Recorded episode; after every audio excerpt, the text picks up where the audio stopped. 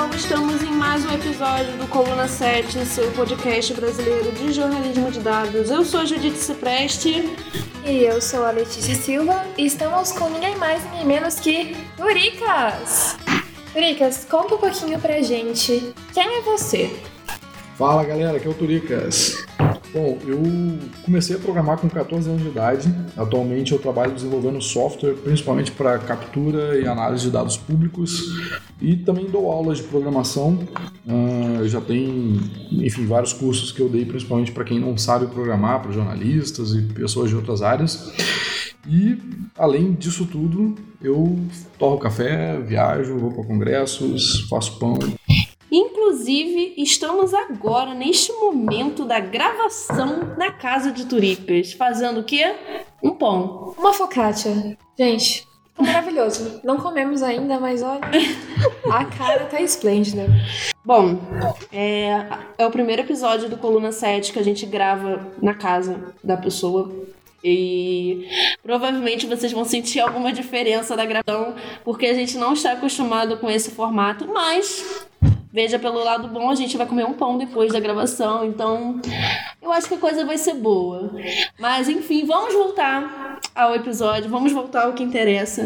Uh, vamos fazer uma pergunta pro Turicas: como você começou a se interessar pela área de TI? O que, que é qual foi a luzinha no seu cérebro que você falou, vou fazer TI? Então, na real, eu sempre fui curioso, sempre fui aquela pessoa que questiona tudo. Inclusive, tem uma história engraçada que na quinta série, a minha mãe foi numa reunião de, de enfim, mães e pais e professores, e mais mães do que pais, né? É, e aí a professora de ciências perguntou para minha mãe se tinha algum problema. É, desculpa, ao contrário. Minha mãe perguntou para a professora de ciências se tinha algum problema comigo, se estava tudo certo e tal. E a professora reclamou, reclamou, a professora de ciências, que eu perguntava demais.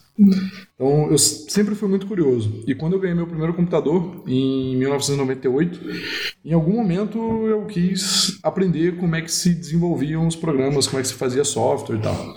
E daí comecei, enfim, a buscar cursos de programação e foi aí que eu comecei a me envolver mais com a parte de tecnologia. Antes disso, eu fazia teatro. E eu era totalmente imerso nesse mundo do teatro. Mas aí, enfim, comecei a estudar para vestibular e tal. Por aí vai. Caramba, nunca ia adivinhar que você já tinha feito teatro na vida. Mas, beleza, você começou a se apaixonar pela área de computação e tal. E de onde surgiu essa tua paixão por dados? Então, como eu, eu comentei, né, eu sou bastante curioso e eu sempre ficava tentando ver o que, que eu podia automatizar e analisar das informações, né? Tipo aquela pessoa que para para ler a Wikipedia e saber dados que podem ser talvez inúteis, mas que é legal saber, sabe? E eu comecei a trabalhar mais com dados, é, mais ou menos aí por volta de 2011, em que eu comecei a baixar alguns dados do censo do IBGE, do censo 2010, né? Para fazer algumas análises mais para fins pessoais mesmo. Depois eu trabalhava na Fundação Getúlio Vargas, acabei analisando vários dados lá por conta de alguns projetos, mas eu comecei a me interessar mais mesmo quando eu comecei a analisar esses dados do IBGE. Bom, beleza. Então a gente já conhece um pouquinho do Turicas e como ele acabou caindo de paraquedas nesse mundo dos dados. E, bom, como você mesmo disse, você tem essa experiência aí com o IBGE e, e já trabalhou na FGV e tal. E agora eu vou te fazer a pergunta de 100 mil dólares. O que são dados abertos? Eu vou aqui comentar que ontem a gente estava numa discussão sobre o que era dados abertos, o que era dados acessíveis, o que era dados usáveis, a usabilidade dos dados. Então hoje vamos lá entender o que, que é cada um desses dados aí, com a pessoa que sabe do assunto. O que são dados abertos, Turipas? Há controvérsias. É... Existem algumas definições, né? E a que eu costumo seguir, que é da Open Definition, diz que dados abertos são dados que podem ser é, utilizados de qualquer forma, né, para qualquer finalidade, e podem também ser redistribuídos, no máximo, uh, tendo ali como exigência você citar o autor original e, e, no máximo também exigir que a pessoa que compartilhar, que redistribuir, redistribua sob essa mesma licença. Mas não é todo mundo que concorda com essa definição. Tem gente que diz que dado aberto só é aberto se ele também estiver num formato estruturado, legível por máquina e blá blá blá. Eu, particularmente, prefiro não colocar a questão do formato é, nessa definição, porque eu acho que o formato é um detalhe de implementação e eu acho que a definição tem mais é que prezar pela licença, justamente pelo que você pode fazer com o dado e tal, do que sobre a sua capacidade necessariamente de utilizá-lo. Óbvio que essa parte de acessibilidade ou usabilidade do dado, ela é muito importante e vai impactar diretamente na análise, mas eu não colocaria isso dentro da classificação de se o dado é aberto ou não. Eu colocaria realmente o, o, dado aberto como essa parte da licença, e aí a qualidade do dado é, seria medida por essa questão da usabilidade, independente de ele ser aberto. Acho que dá para ter uma ideia do que significa cada coisa. Mas, Turicas, me responde uma coisa. Por que, que tu decidiu trabalhar com esse tipo de dados? E qual que foi a importância, qual é a importância desses dados abertos no quesito de transparência governamental e no combate à corrupção? Então, eu comecei, como eu falei, mais com os dados do IBGE, né? E na época eu tinha, estava começando a desistir de morar no Rio de Janeiro, no, no estado inteiro do Rio de Janeiro. E então eu queria ver um lugar legal para morar eu comecei a analisar dados dos municípios brasileiros para ter noção dos lugares que eu queria visitar, que eu queria conhecer, ou até descobrir novos lugares.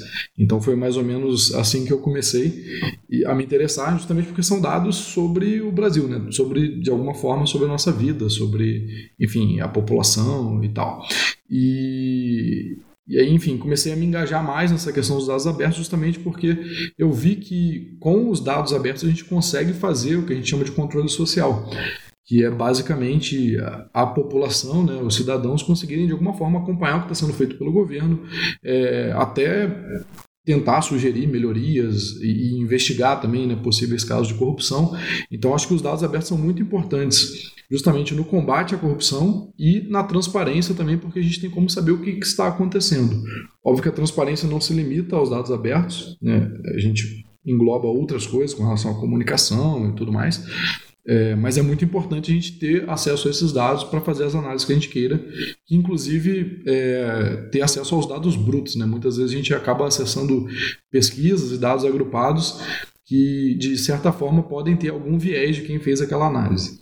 Então, eu acho que é muito importante a gente ter acesso aos dados brutos para que nós mesmos é, possamos fazer as nossas análises e chegar às nossas conclusões. Entendi, Turicas. E para você, qual é a maior dificuldade hoje de se trabalhar com dados públicos, com dados governamentais? Então, existem várias dificuldades, né? E obviamente, dependendo do órgão que fornece os dados, você vai ter dificuldades diferentes mas basicamente tem a questão do formato. É, inclusive, depois, para quem quiser, eu posso deixar o link em algum lugar aí que eu falo um pouco mais sobre isso. É, eu costumo dizer que são problemas de acessibilidade ou usabilidade desses dados. Vamos deixar em aberto aqui esse termo, que pode uhum. também gerar controvérsias aí. Mas, enfim, esses problemas que eu costumo falar, que são os, os problemas de usabilidade do dado, tem a ver com o formato. Por exemplo, se você baixa um arquivo em PDF, que poderia ser uma planilha, seja em XLS ou em CSV, é, você vai ter mais dificuldade né, de trabalhar com o PDF do que com o arquivo da planilha. Então, o formato do dado acaba atrapalhando um pouco. Tem um problema também, muitas vezes, relacionado à dispersão dessa informação. É, por exemplo, em vez de baixar um arquivo, você tem que clicar em várias páginas e baixar vários arquivos. Uh, tem uma outra questão é, que tem a ver com a quantidade de dados. Muitas vezes os dados são muito grandes e acaba que vários sites também são lentos, né? os sites de governos. Tiveram já uns casos de eu ter que demorar quase quatro dias para baixar o arquivo inteiro.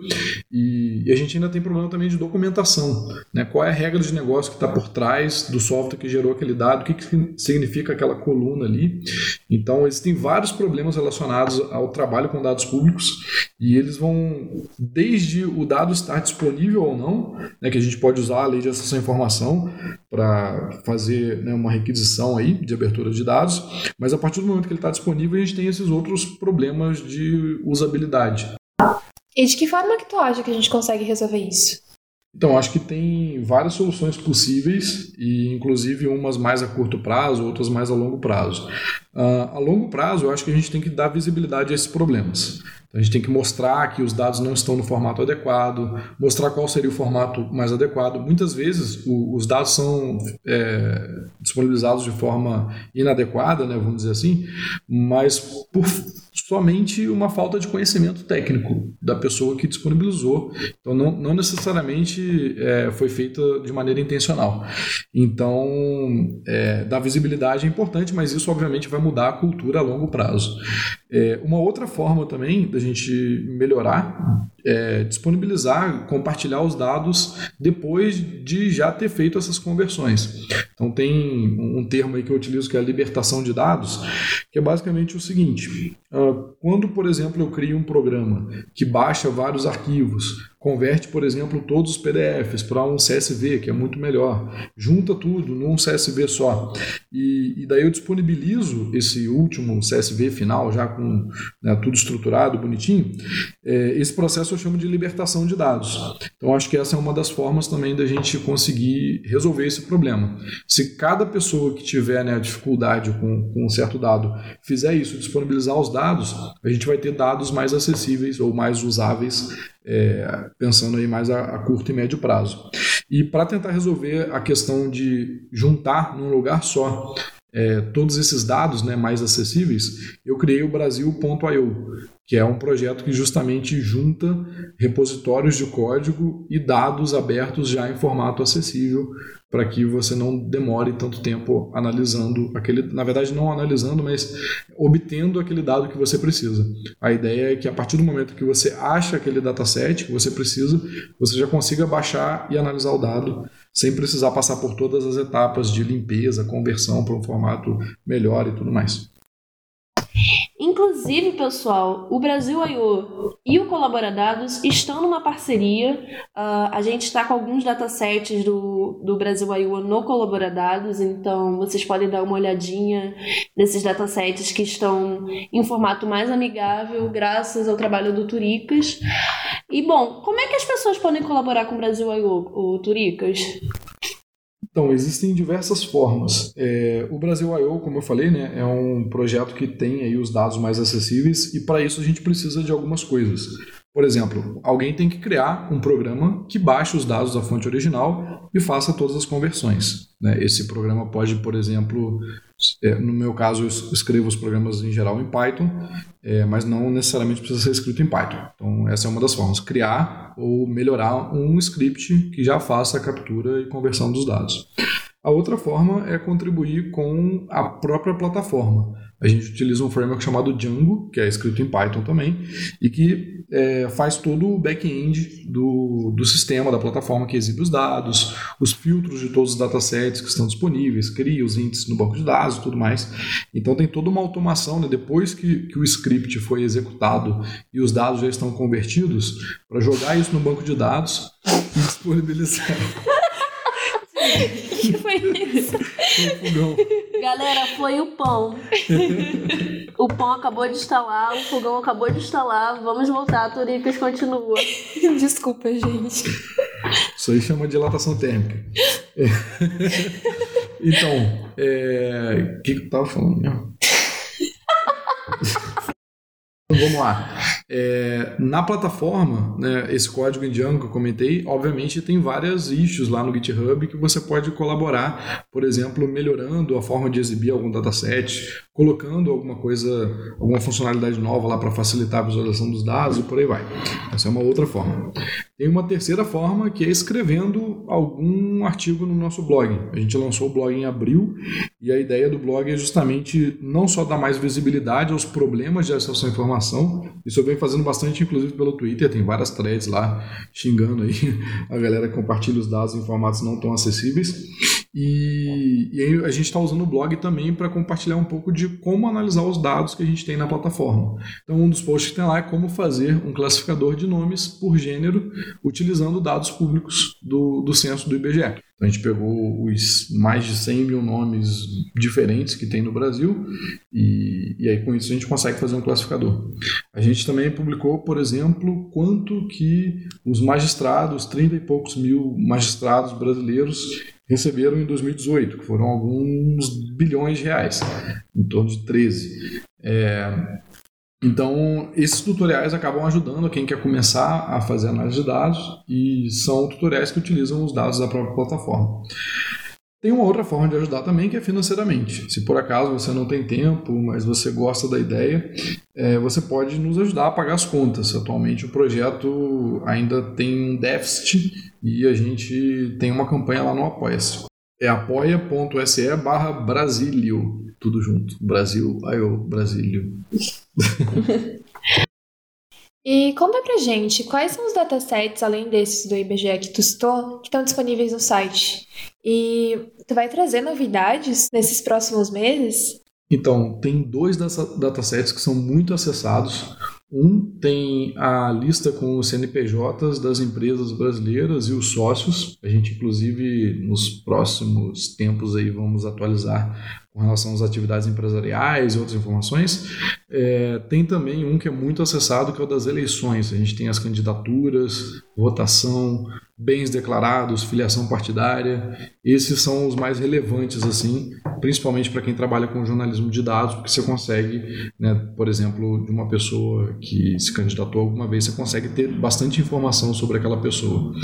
É, a gente tem vários outros datasets também que são menos acessados, por exemplo, a gente tem a balneabilidade da, das águas das praias da Bahia. Grande balneabilidade!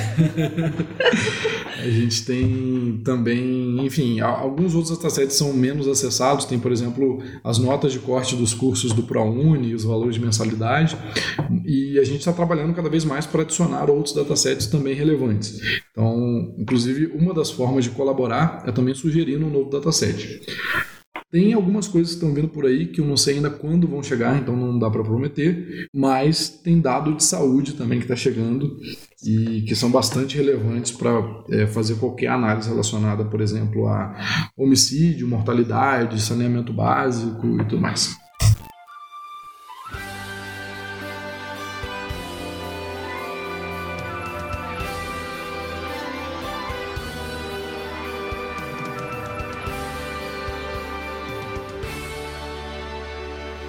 Lucas, a gente recebeu um e-mail há uh, algum tempo de uma ouvinte chamada Amanda. Amanda, estamos respondendo o seu e-mail agora, com a pessoa mais indicada para responder a sua dúvida. A Amanda perguntou, ela estava com um problema, ela estava querendo extrair de um site governamental um dataset. Só que esse, esse site não tinha uma indicação muito clara de como baixava esses dados. Uh, qual é a dica que você dá para que a Amanda consiga esses dados de uma forma razoável para que ela possa analisar depois? Ótima pergunta, Amanda. Bom, existem duas formas que eu vejo aí. A primeira é fazer um pedido de acesso à informação, né, utilizando a famosa LAI, a Lei de Acesso à Informação, mas isso pode demorar um pouco. Se você souber programar ou conhecer alguém que, que saiba, você consegue também fazer o que a gente chama de web scraping, que é criar um programa que visita várias páginas do site e guarda essas informações, extrai as informações de cada página. Com isso, você consegue não só ter os dados estruturados, mas fazer as análises que você quiser em cima dessa base de dados depois. Por exemplo, eu fiz um, um, projeto há um tempo atrás em que, junto com o jornalista Adriano Belisário, a gente baixou centenas de milhares de processos do Supremo Tribunal Federal, todas as páginas completas lá dos processos.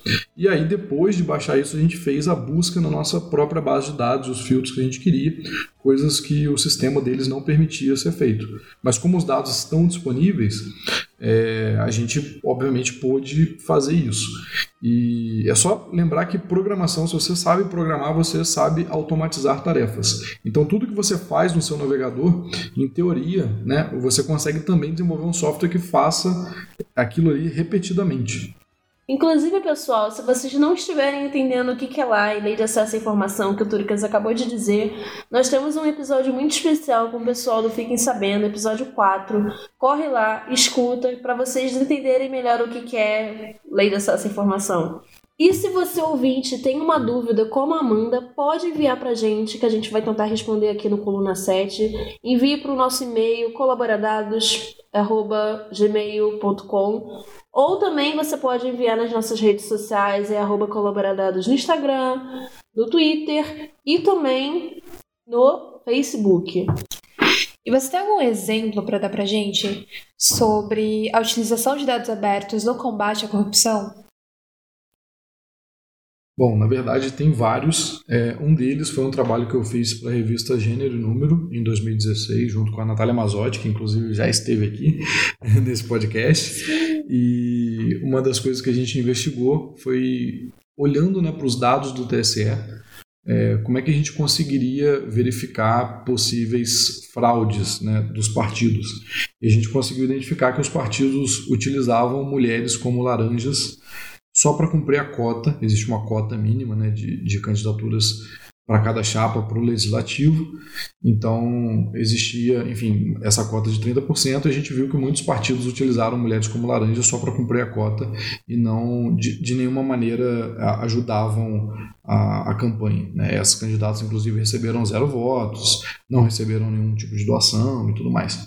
Então a gente conseguiu utilizar né, o, o, os dados que estão disponíveis no site do TSE para qualquer pessoa para chegar nesses casos desses partidos. Tem vários outros casos, é, acho que a galera pode acompanhar também, não só no, no meu Twitter, mas no, de pessoas que também trabalham com dados abertos, sempre tem ah, alguma informação relevante, algum furo de algum jornalista de dados é, que utiliza né, dados abertos justamente para encontrar esse caso aí de, de corrupção, laranjas e tudo mais. E Turicas, você já passou por alguma situação em que você teve bastante dificuldade de conseguir esses dados? Várias. tem, tem, alguns causos, inclusive, para quem quiser ir lá no blog do Brasil I.O. tem os slides de uma palestra que eu dei é, que chama Open Data Fail Causos da Transparência Brasileira. E são causos porque parece que são é, contos né, irreais, mas na verdade não. São é, contos aí verídicos em que eu falo de, de várias questões que aconteceram é, nesses últimos anos aí relacionados a, a, dados abertos. E dentre eles tem um que ficou bem famoso, que é o da Receita Federal. Então eu me juntei a alguns amigos, ao Bruno Morassuti, que é um advogado, a equipe é, da galera da Operação Serenata de Amor. Né, eu, através do Brasil I.O., a gente escreveu essa informação para que a Receita Federal liberasse os dados é, dos endereços e atividades empresariais das empresas. Isso para o Brasil é importante para a gente conseguir cruzar com alguns datasets e para a galera da Serenata de Amor para poder é, conseguir fazer alguns filtros e, e, melhorar o algoritmo lá né, de, de inteligência artificial que detecta as fraudes. Então a gente fez esse pedido em conjunto e a Receita Federal respondeu com um link para uma API paga na época eu fiz as contas e custaria mais de meio milhão de reais se a gente quisesse Baratinho, pagar. Hein?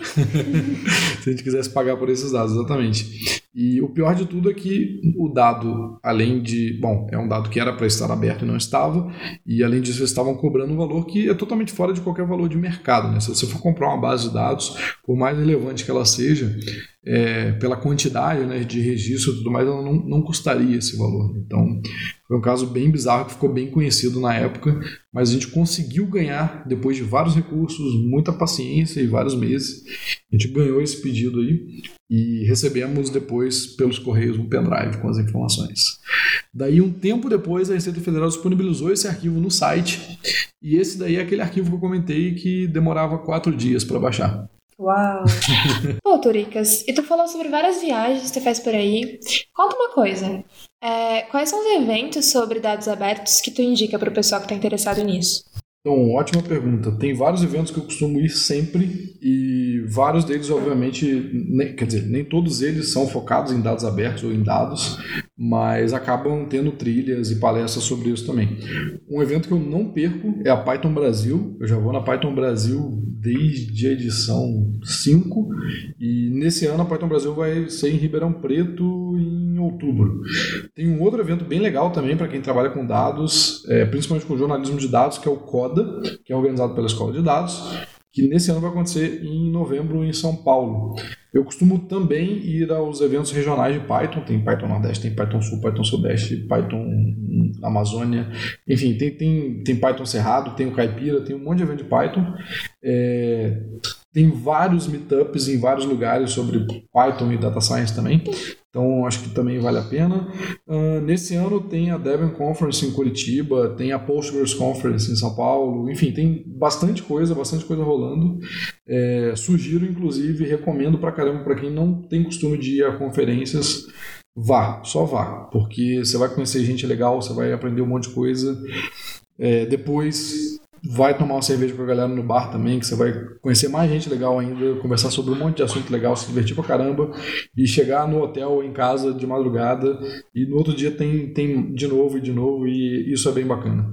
Então, é, eu aprendi e conheci muita gente relevante assim na, na história da, da, minha carreira indo a congressos e eu recomendo pra caramba a todo mundo. Depois procurem aí por esses nomes que eu comentei, com certeza vocês vão encontrar algum que é mais perto de você e novamente recomendo. Ah, inclusive, falando sobre cerveja e falando sobre dados, a Escola de Dados organiza um evento no Brasil inteiro chamado Cerveja com Dados. Vocês podem procurar lá no meetup.com, uh, que é um evento bem legal. A ideia é ser um evento informal em que a galera se junta de diversas áreas das ciências sociais, da programação, do jornalismo, do direito, do design, da estatística, não importa.